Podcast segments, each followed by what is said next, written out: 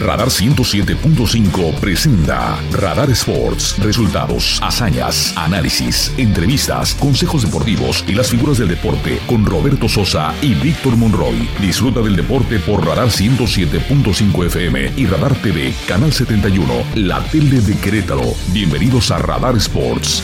Ven, forma parte del juego. por ahí se me está escapando uno más. Bueno, este, y otros que tuvieron que haber ido, eh, el, caso del Pocho Guzmán, por ejemplo, ¿no? Ya lo decíamos, el caso de Eric Sánchez, también, este, de Pachuca, bueno, eh, Jiménez, este, Santiago Jiménez, Diego Laines, ¿no? Que quizá pudo haber aportado sobre todo por el roce europeo que ya trae. Pero bueno, pues al final ya lo decíamos desde que veíamos la lista, ¿no, Robert? El tiempo dará la razón de un lado o de otro y no nos equivocamos. Sí, eh, ahora pues ya, ya eh, forma parte México de los equipos eliminados de la, Copa del Mundo, entre los que se encuentran Ecuador, Qatar, Irán, Gales, Túnez, Dinamarca, eh, Arabia Saudita y México. Son los ocho que están eliminados ya. Y faltan otros ocho que se van a eliminar mañana y pasado. Mañana y pasado. Se van a eliminar otros ocho, van a quedar para quedar 16 y que empiece la ronda de los octavos de final. Fracasos que se pueden ver venir. Uno de ellos me parece que puede ser directamente del eh, grupo E. Si Alemania no vence a Costa Rica. Costa Rica, será un fracaso enorme. Si Croacia y Marruecos este, el día de mañana ganan, pues otro fracaso sería el de Bélgica, mi querido Robert. Uh -huh. eh, y el, eh, en los grupos restantes, pues los fracasos que estarían eh, esperándose o que podrían darse es sin duda el de la selección de Uruguay, la selección sudamericana en el grupo H. Y bueno, pues eh, creo que sería de los equipos pues que más sorprendería ¿no? su, salida. Por lo pronto ya hay duelos de cuartos, de cuartos, de octavos de final. Este, y si te parece, después del corte, pues hacemos ya el recuento de los partidos que hasta este momento ya están definidos en los octavos de final, que por lo menos tenemos los partidos de sábado y domingo completitos y faltan por completarse los de lunes y martes. Sí, señor. Entonces vamos a la pausa aquí en Radar Sport, no nos tardamos, regresamos en un momentito.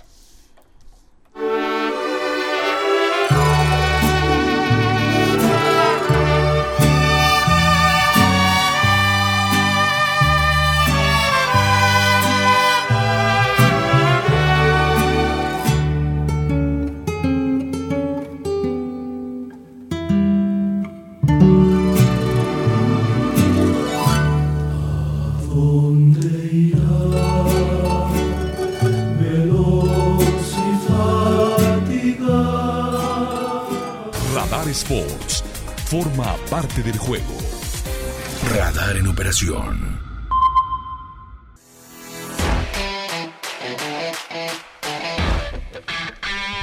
Bien, en la recta final de nuestro programa decía a ustedes que el día de hoy, previo al, partido de México contra Arabia Saudita y de Polonia contra Argentina, se produjeron, desde mi punto de vista, dos sorpresas extraordinarias en el Mundial.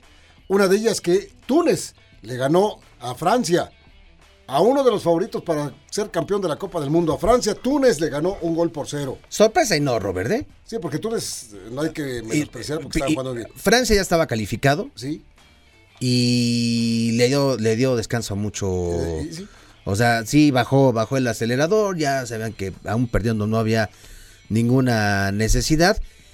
Y, y bueno, Túnez, este, pues es, es, puso, como dicen, el pecho, ¿no? Y, y demostró eh, un, un, buen fútbol el día de hoy. Y bueno, pues ahí está. Aunque Túnez ganó, se regresan a su casa también. Sí, y por otro lado también el partido de Australia contra Dinamarca. Australia da el campanazo terrible, grande, enorme, y deja fuera de la Copa del Mundo Dinamarca. Así de sencillo.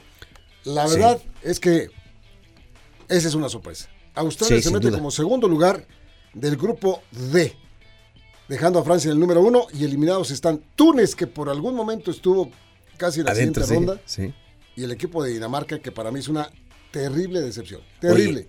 Es que sí, los daneses llegaban como favoritos. Por supuesto, para mí era uno de los caballos en este, en este, eh, en esta Copa del Mundo y no llegaron ni siquiera a la ronda de octavos de final. Sí, lamentable. Eh, Australia, que es su segunda ocasión este, en su historia deportiva, su historia de fútbol, que avanzan a la fase de octavos. Y bueno, pues finalmente el equipo australiano pues está viviendo una, una época importante, a pesar de que pues el equipo de Dinamarca hoy buscó y buscó y buscó y buscó, pero pues la efectividad la tuvo el equipo australiano. Bueno, pues entonces mañana, para completar con nuestra información, mañana van a jugar Japón contra España y Costa Rica contra Alemania, Croacia, Bélgica y Canadá contra Marruecos, ya que es un partido de, trámites. El grupo de la muerte, ¿no? El grupo E, que tiene prácticamente a los cuatro con posibilidades De, de avanzar. Porque a pesar de que Alemania solamente suma una unidad y es el cuarto lugar del sector, una victoria podría colocarlo como segundo lugar, con cuatro puntos. Es decir, si le gana a Costa Rica, Costa Rica pues se queda con tres. Y España tendría que ganarle a Japón para que de esta manera el equipo alemán y España sean los que avancen a la siguiente fase. Si Alemania pierde, eh, la lucha estaría entre Costa Rica y, Japón? que tienen tres puntos, y este prácticamente pues estarían disputándose el, primer sitio que tiene España con cuatro unidades. Así es. ¿Qué, duelo? Eso en el grupo E. En el grupo F, que las cosas están un poquito más suaves, en el sentido de que solamente tres están peleando porque Canadá, ya está eliminado. Ya está eliminado. Croacia y Marruecos suman cuatro puntos. Eh, Croacia va contra Bélgica, Canadá en contra de Marruecos y el equipo de Bélgica pues suma tres puntos. Así es que también está bueno este, eh, la actividad de este grupo F. Déjenme platicarles, antes de irnos, em, dos cositas importantes que son un poquito fuera de lo que es la Copa del Mundo, aunque de fútbol se trata. Ya, como decíamos, Nicolás Larcamón es ratificado como técnico del equipo de León, lo hicieron mediante un video, y los jugadores Luis Montes y Elías Hernández pasan al equipo de Puebla. Pero otra, otra noticia que también está ahí, que no dejemos de comentarla porque así es importante, resulta que esta mañana Edson Arantes do Nacimiento Pelé fue hospitalizado allá en Sao Paulo de una manera eh, eh, emergente por una hinchazón general.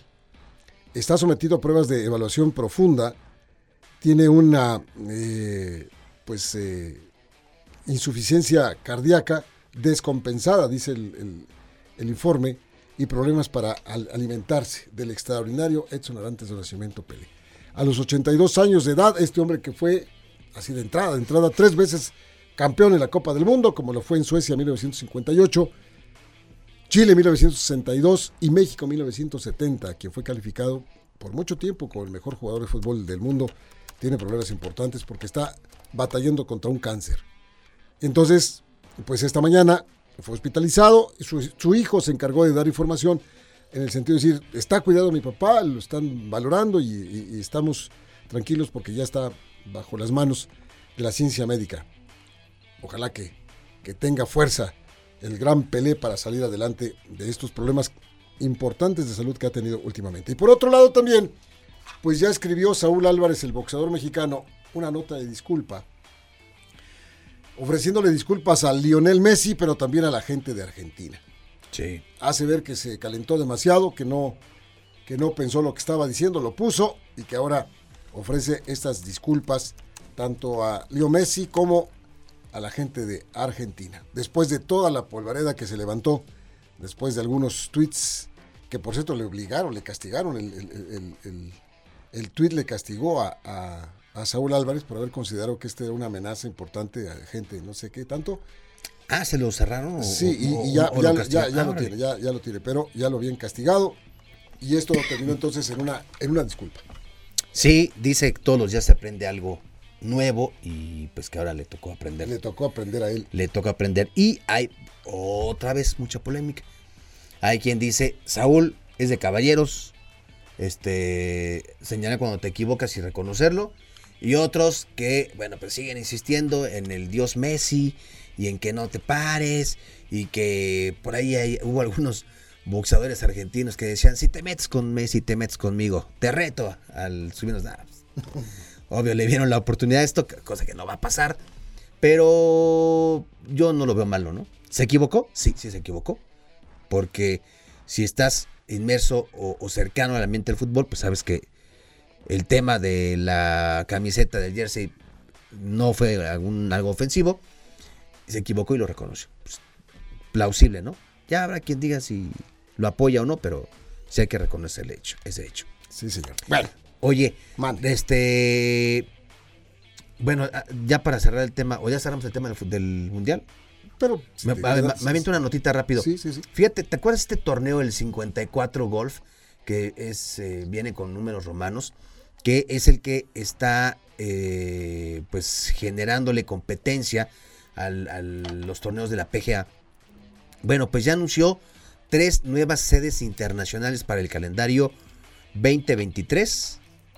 Uno va a ser en Singapur, otro va a ser en España y otro va a ser en Mayacoba, en México, en eh, este prestigioso club este allá en Cancún La península, sí. se, se va, se suman estas, esta, a este calendario, este torneo, el eh, 54, pues es un torneo que reúne a las más grandes figuras ahorita del golf, ¿Y cómo no? porque le está metiendo No. desde su creación, ¿te acuerdas Robert?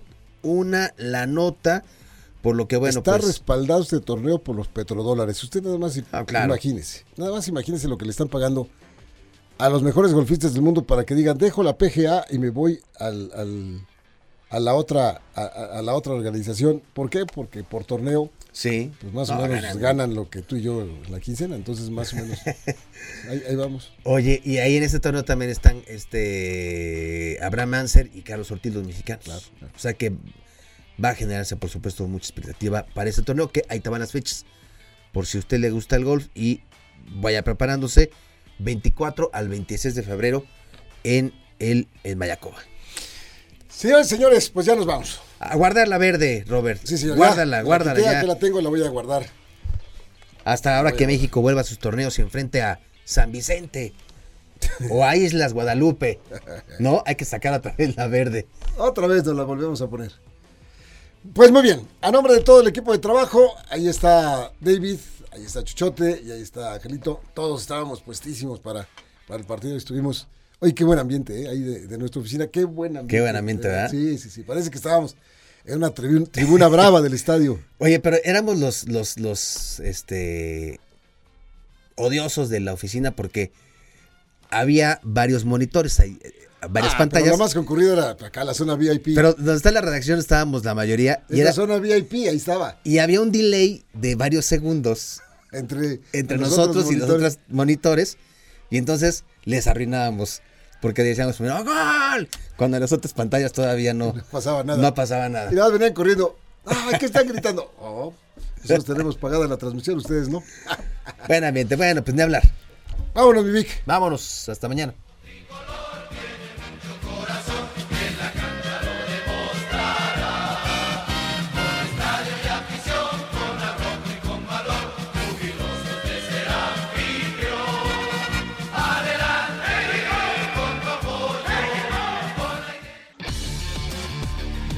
Radar 107.5 presentó Radar Sports. Has escuchado lo más relevante de la actualidad deportiva, porque el deporte es más que un estilo de vida. Roberto Sosa y Víctor Monroy te esperan en la próxima emisión por Radar 107.5 FM y Radar TV, Canal 71, la tele de Querétaro. Con Radar Sports, forma parte del juego.